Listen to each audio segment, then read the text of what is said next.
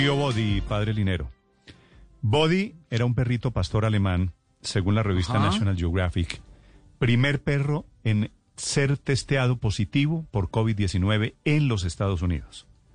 Nos habían dicho que el COVID-19 No le daba a los animales. No atacaba a los animales.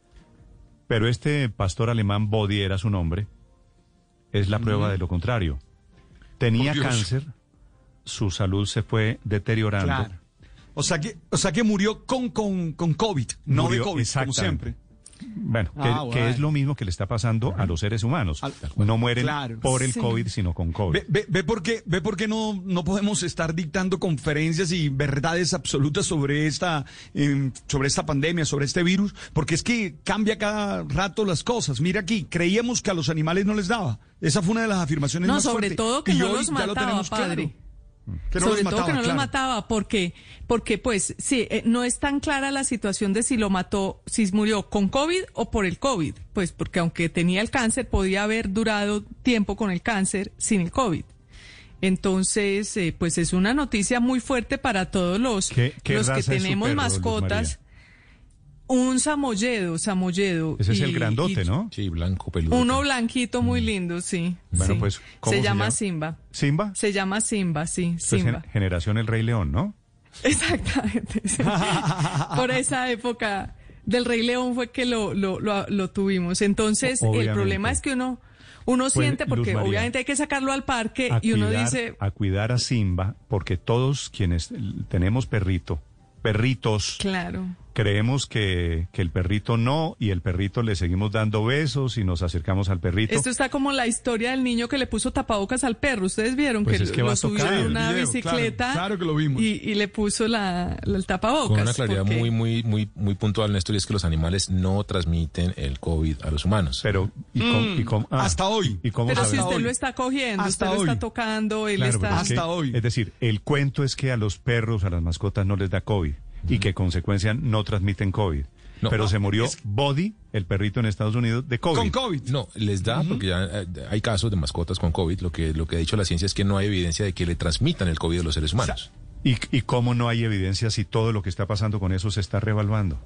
Habrá que ver, Néstor, porque además hay un ¿Usted qué perro, de- qué perro tiene usted, José? Yo tengo una York Terrier, una Yorkshire Terrier. sí, Esos señor. son los perros chiquitos. Sí, me veo muy bien yo, Sí, Néstor, de- imagínese, un domingo. yo- Mide dos metros diez, pesa 150 kilos, le luce el perrito, el York, se ve divino. por Parece un llavero, parece un llavero. manden fotos, los quieren ¿Ah? sobornar. No, mis amigos le piden a mis hijos que les manden, que manden fotos mías en esa situación. Para hacerme bullying, por supuesto. No lo han logrado todavía, Néstor. Se Sí, llama es como- Leia. Eso es como Espina con el gatico más o menos. Sí. Leia, eso es generación Star Wars. Esa generación. Ah, Star Leia Wars. es- Sí, sí. señor. Generación Star Es Wars. que usted es generación Star Sí, Wars. señor. Se llama Leia. Luz María es generación El Rey León. Rey León. Usted O mi puede- hijo, Luz María no, hijo, Cristo, mi hijo. Cristo. Usted puede descubrir. ¿Qué tiene contra Linero, los gatos? ¿Qué pasa ¿Qué, con los pa- gatos? qué pasaba en cada casa cuando ¿Quién tiene gatos? perrito, no? No me diga que Ospina tiene gatos. Ospina Yo tengo tiene un gato. ¿Cómo, cómo se ¿Y llama qué su pasa? gato, Ospina? Se, se llama Tom. Tom, Tommy le dice Criollito, Tom y Jerry. criollito de, De Tom y Jerry. De de Jerry. cinco años. El mío se Eso llama no, no dice nada, perdón. Tiene- O es que insinuó doble, algo. ¿Usted es de gato o perro? No, de perro. Perro. Yo tengo un- ¿Qué raza es? Es pastor colombiano. Es gran cundinamarqués. Es criollo. Sí. Gran, Mezcladito. Gran Cundinamarqués de la gran- montaña. Gran danés. Exacto. Sí, sí, sí. Es, es pastor Eh, y- colombiano. Y, usted está tranquilo. ¿Cómo se llama? Max. Ese sí no tiene nada, simplemente que, que no? me dijeron que... Yo, yo De pensando Mad Max. Max, Max ¿qué Steel. quiere decir Max? No, Max, de pronto por Max Steel. No, lo que pasa es que a mí cuando lo vi, yo no sé por qué se me vino a la cabeza eso y me dijeron, y me acuerdo que alguien dijo que un nombre de un perro debería ser corto, de una sola sílaba y sonoro. Y Max me pareció máximo. Realmente el nombre completo es Maximus Decimus Meridius, Bernal Barrera, pero lo esto- Generación Gladiador, ya sé. Sí, gladiador. Generación. Gladiador. Ahí está, Generación Gladiador. Sí, señor. Eh, padre Linero. Dime. Ah, no, que me preguntan aquí cómo se llama mi perro. Mi perro se llama Fox. Pero Fox. cuando lo Ah, compré... pero tienes, son, tienes dos. Tienes sí, dos, yo ¿no? tengo, sí, el, el chiquito es Ringo. Obviamente Ringo. ya, ya usted se imagina por qué. Pero Fox se llama Fox, yo no lo bauticé Fox. Descubrí muchos años después, padre, que mi mejor amigo que vive en Italia, Sí. muchos, muchos años después de tener a Fox, había tenido un perro exactamente igual, pastor alemán, que se había muerto hace 30 años. ¿Sabe cómo se llamaba el perro? De un señor que vive ¿Fox en también, Sicilia. Se llamaba Fox. Fox, mira tú. Para que vea Qué vaina bacana. Eso Néstor, es mire, importante, estoy leyendo, es importante. estoy leyendo- mm, No, es que le quería decir, Luzma, eh, que es importante no ponerles nombres a los a las mascotas de las personas. Eso después se vuelve en un problema, porque cuando por ahí en una reunión se reúne, se, se, se unen la, la mascota y la persona, eh, Simón, no moleste tal cosa, y, y el Simón Cochino. y sí. señor que se llama Simón. Sí. eh, Estoy es- es leyendo en la página de la ¿Usted me cree, Organización Mundial de que- la que Salud, una Néstor. persona que le puso a un perro Néstor? Uy, no. Por Dios. ¿Y le pasó eso en una reunión? No, Néstor, no, venga no para quiero, acá. No quiero enterarle de, de lo que pasó después. de- No, tema. lastimosa, ojalá sea, o- ojalá haya sido tan cariñoso y no hubiera sido Uche, Néstor, Uche, Uche. Imagínate, Lo sacó corriendo, luego perro. Néstor, sentado. Néstor, la Organización. Mundial de la Salud en su página dice que existe la posibilidad de que algunos animales resulten infectados por un contacto estrecho con personas infectadas, pero que se necesitan más datos para saber si los animales y las mascotas pueden propagar la enfermedad. Es decir, no lo descarta la Organización Mundial de la Salud, Sí, que cada- puedan transmitir cada la vez, enfermedad. Cada vez, Luz María, que pensamos en perros, tengo la sensación de que esto produce un efecto dominó, de que cuando uno dice que el perro puede tener coronavirus, eso es lo que ha llevado a un altísimo nivel de abandono de mascotas por estos es, días. Es verdad. Y eso es, por supuesto, terrible, pero está pasando en todas partes del mundo. El doctor César Camilo Ruiz es vicepresidente de la Asociación Colombiana de Médicos Veterinarios. Doctor Ruiz, buenos días. Muy buenos días, ¿cómo están? Doctor Ruiz, ¿los perritos, los gatos, las mascotas pueden tener coronavirus? Bien, lo primero que hay que entender es que en este caso la Organización Mundial de la Salud, y ya que estás mirando la página, puedes buscar el estatus del coronavirus. El estatus del coronavirus es que ni siquiera se tiene certeza de que sea una zoonosis. ¿Por qué se habló de zoonosis? Porque eh, es un virus que probablemente proviene de los murciélagos y presentó un salto, pero eso fue hace mucho tiempo, es su raíz genética. Pero en este momento no se tiene claro que haya una transmisión directa de animales a humanos. Pero sí de humanos probabilidad- animales. Hasta cierto punto, para hacerlo muy gráfico, es como si su merced se quiere comer un helado, ¿sí? Y el helado se le cae en su chaqueta. El hecho de que lo tenga untado no quiere decir que su merced se comió el helado. Eso es lo que pasa con el virus. ¿Cuál es la razón? La razón es, eh, digamos, Dígale eso a mi esposa. práctico. Sí, el- el- el- los coloretes no, Sí, no- sí, nos hacen culpables. Básicamente lo que pasa es que existen dos tipos de coronavirus. Uno que va enfocado a los animales que han tenido coronavirus mucho tiempo y otro que va enfocado a los humanos, eh, que sería el COVID-19. Usualmente los coronavirus que afectan a los animales son de tipo digestivo. Para entender la relación entre estos dos tipos, su merced va a hacer, eh, va a imaginar que tiene la chapa de su casa y tiene un juego de llaves. Hay unas llaves que entran en la chapa, pero no giran. Ese sería el coronavirus eh, en- del, del humano hacia el animal. Me explico, se puede parar, se puede posar en algunos receptores, pero no genera una enfermedad efectiva que podamos decir que hay una transmisión y que el animal efectivamente se, se enferme de coronavirus. Doctor Ruiz, mencioné el nombre del medio de comunicación porque me parece que tiene toda la respetabilidad, que es la National Geographic, que está Sí. informando esta mañana de la muerte de Body. ¿sí? Body era este pastor ale- ale- alemán al que le descubrieron cáncer hace tres o cuatro meses y que confirma el informe forense tenía coronavirus.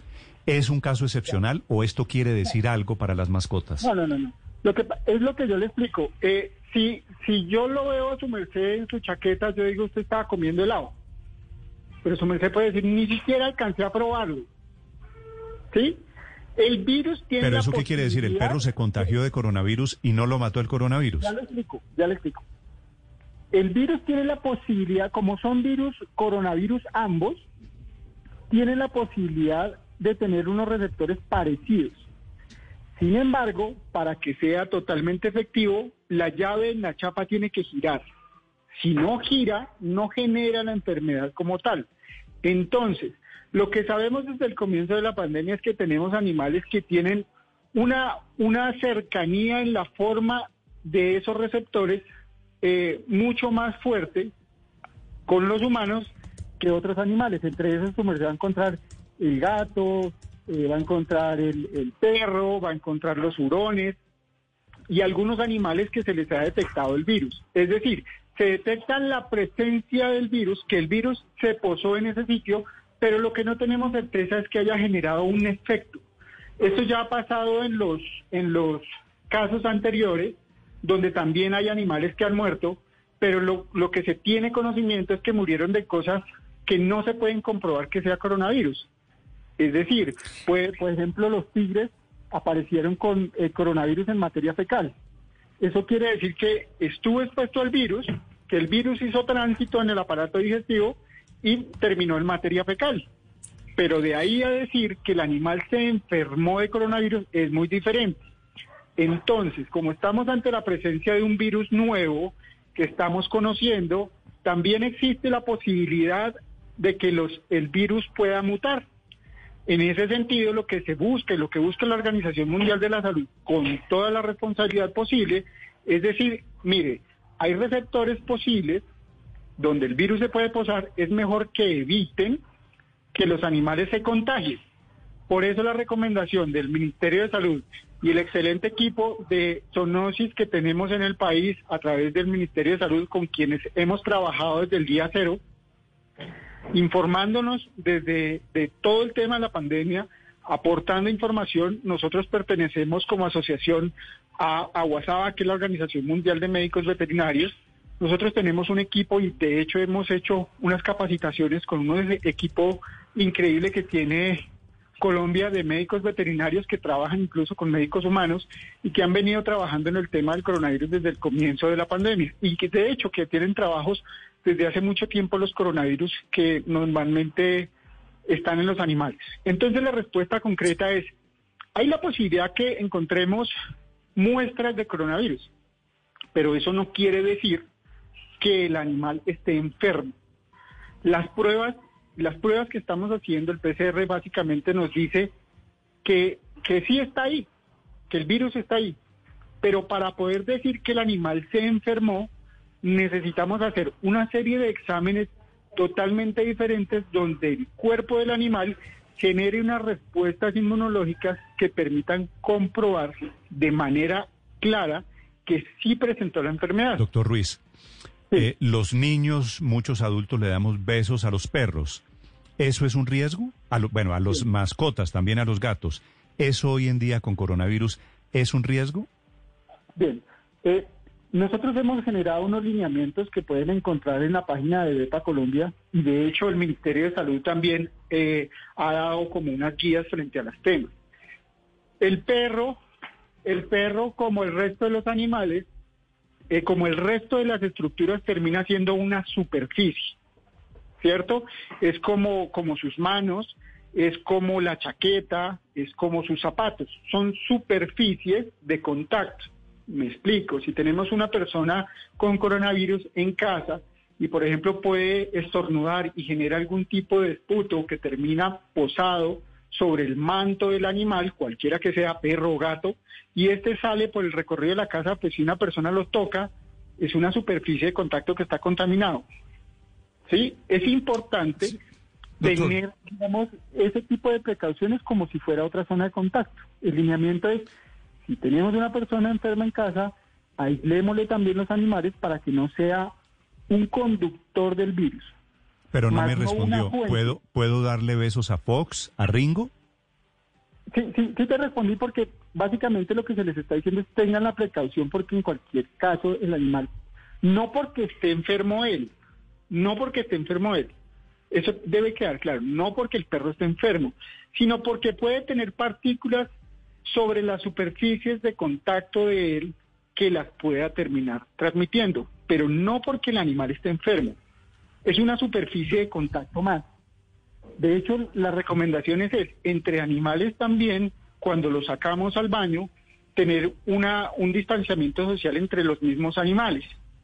¿sí? Porque pueden ser una superficie de contacto que no se deben limpiar con alcohol, que no se deben limpiar con clorexidina ni nada de eso. Agüita, jabón y limpiarles el manto nomás. Doctor, eh, le hago una pregunta muy precisa porque creo que este tipo de noticias puede hacer que muchas personas abandonen sus mascotas. Entonces le pregunto, mi mascota, mi gato, mi perro, ¿me ponen en riesgo a mí de contraer el COVID-19? No, es muy difícil.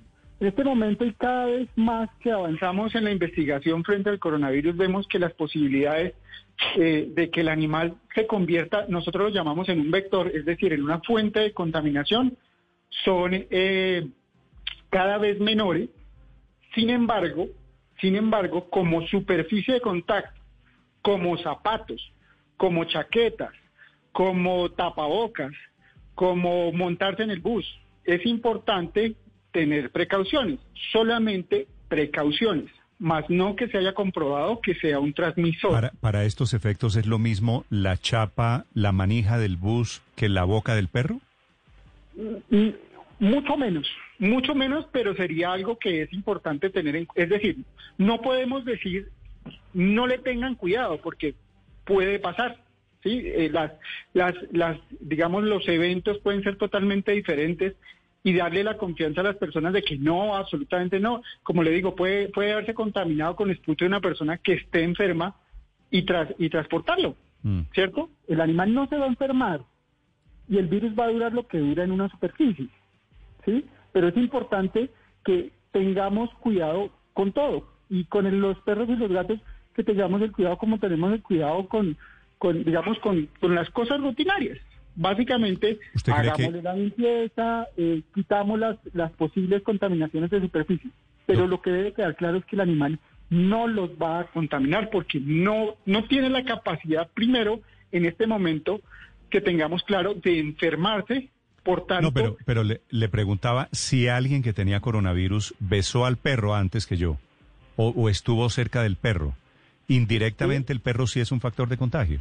Claro, porque, porque van las partículas eh, en el sitio donde él besó. ¿Sí? Por eso, entonces el perro, el, perro por estarse moviendo y por Claro. recibir besos, más besos que el pasamanos del parque, por supuesto, pues sí es factor peligroso.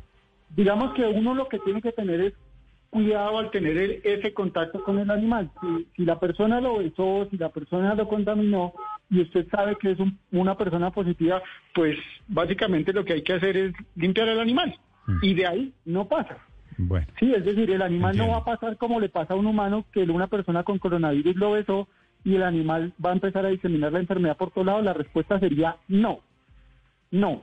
Solamente las partículas que, que, que posó sobre el animal la persona durante el tiempo y mientras se limpia. Y ya. muy bien. ¿cierto? Pero el riesgo está básicamente en que los perros son como los niños, son conductores rápidos, con la diferencia de que el perro no se enferma.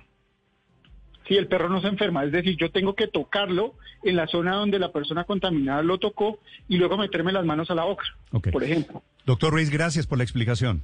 ¿Sí quedó claro? Sí, eh, la parte, la parte del helado en la solapa, la voy Es a utilizar, es- ese pedacito de esa grabación. Gracias, doctor Ruiz. Muy clara, gracias, Chao. que estén muy bien.